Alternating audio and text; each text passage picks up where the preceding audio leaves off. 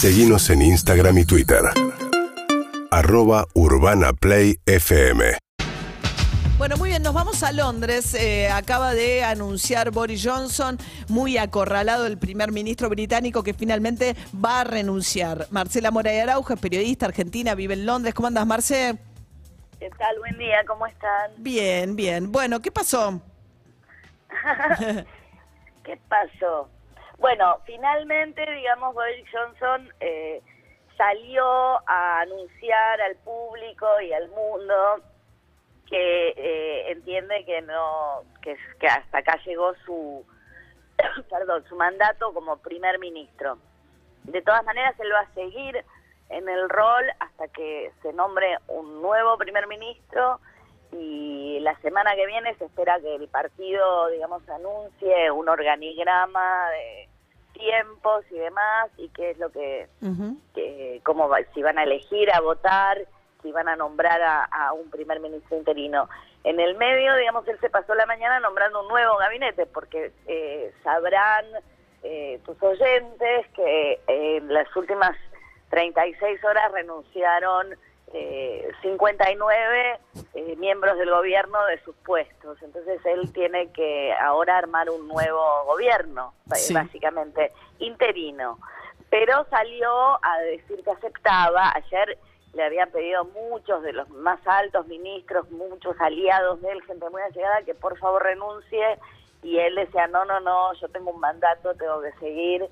Y hoy a la mañana eh, se, anunció, digamos, que había aceptado que, que, que él no puede seguir y salió a hacer ese anuncio de muy buen humor, por cierto, haciendo un listado de sus logros y expresando su fe en el pueblo británico que, va a poder salir adelante de estas oscuras, estos oscuros momentos. Pero por ahora sigue él ahí, digamos, ¿no? Claro. pues el primer ministro que pasará a la historia por haber no llevado adelante la ruptura y la salida no del Reino Unido de la Unión Europea, algo que parecía impensable.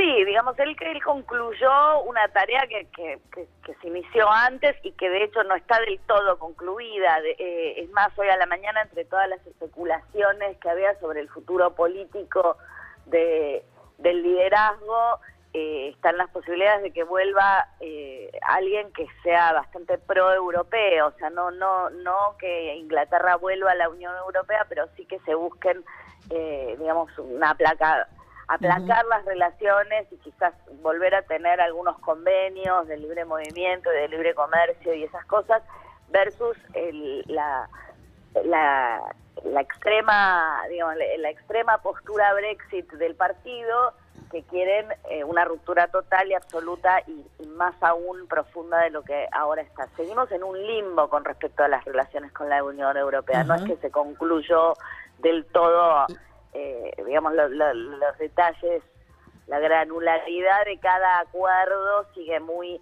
eh, en, vías de negociación, pero él es, como decís vos, primero el primer ministro que, que, separó a Inglaterra de, Europa de, facto, digamos que lo hizo, y después... Eh, eh, bueno, él se, se, adjudica muchos laureles por el programa de vacunación y, la salida de, la, de, los confinamientos de la pandemia. Pero Marce, eh, vos nos contabas el otro día, ¿no? el malestar generalizado en Inglaterra con la inflación creciente, los precios de la energía, las huelgas. De alguna manera, toda la situación económica mundial también termina, ¿no? Con eh, algo que está pasando en, el, en países de cualquier continente, ¿no? Que es como una cierta enorme enorme descontento de las poblaciones con la situación económica.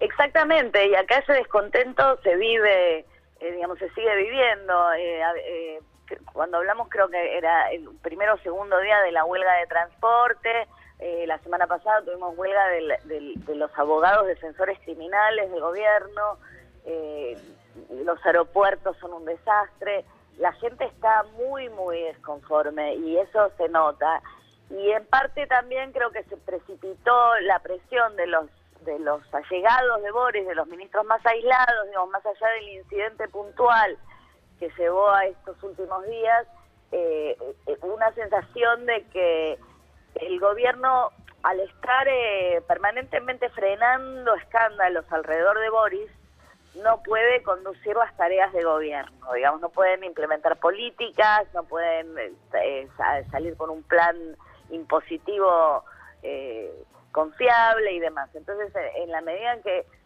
eh, hay mm. que todo, digamos, limitar el daño de los escándalos personales de Boris, no se puede gobernar. Y, lo que pasó ayer es que realmente renunció, eh, eh, la escala de renuncia fue tal que no hay nadie. nadie que lo ataje. no tiene a nadie. Claro. No, no, nadie que haga una política, que vaya una reunión, que resuelva un tema. Bien. Y, se necesita mucho que se resuelvan esos temas que vos decís, porque eh, ayer incluso había unos pronósticos económicos que decían no se olviden que acá estamos en verano, o sea que todo esto va a empezar a doler realmente cuando llegue el otoño y cuando llegue el frío, ¿no? Cuando la gente realmente tiene que elegir entre calentar o comer, calentar la casa o alimentar a los hijos, y eso es como una especie de, sombra negra que se avecina y que, que nadie está, digamos, con un discurso aplacador de cómo va a ser eso. Bien. Marcela Morey Araujo, periodista argentina, vive en Londres. Gracias, Marcela, como siempre, beso enorme. Gracias. Marcela, a partir de la renuncia de Boris Johnson, el premier británico, como decía ella, acosada por escándalos que tienen que ver con incumplimientos de él de la veda, fiestas, borracheras, abusos sexuales cometidos por integrantes de su gabinete, etcétera, pero sobre todo el malestar creciente que hay en Europa con la situación económica, la inflación y el creciente precio de los este, de la energía. De los servicios en general, De los servicios en general. Bien, cuatro minutos para las nueve de la mañana. Urbana Play 104.3